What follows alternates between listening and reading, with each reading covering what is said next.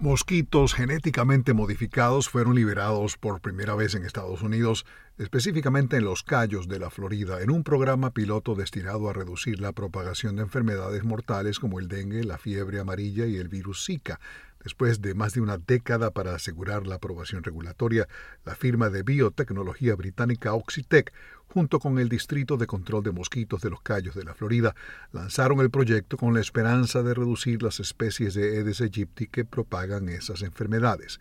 Si bien Oxitec y las autoridades locales tienen grandes esperanzas en el programa, a los residentes locales y los grupos ambientalistas les preocupa que no se sepa lo suficiente sobre los efectos a largo plazo de la nueva tecnología. Solo las hembras Aedes aegypti pican y propagan la enfermedad. La compañía dice que proyectos similares han tenido una tasa de éxito superior al 90% en Malasia, Brasil, Panamá y las Islas Caimán. Alejandro Escalona, Voz de América.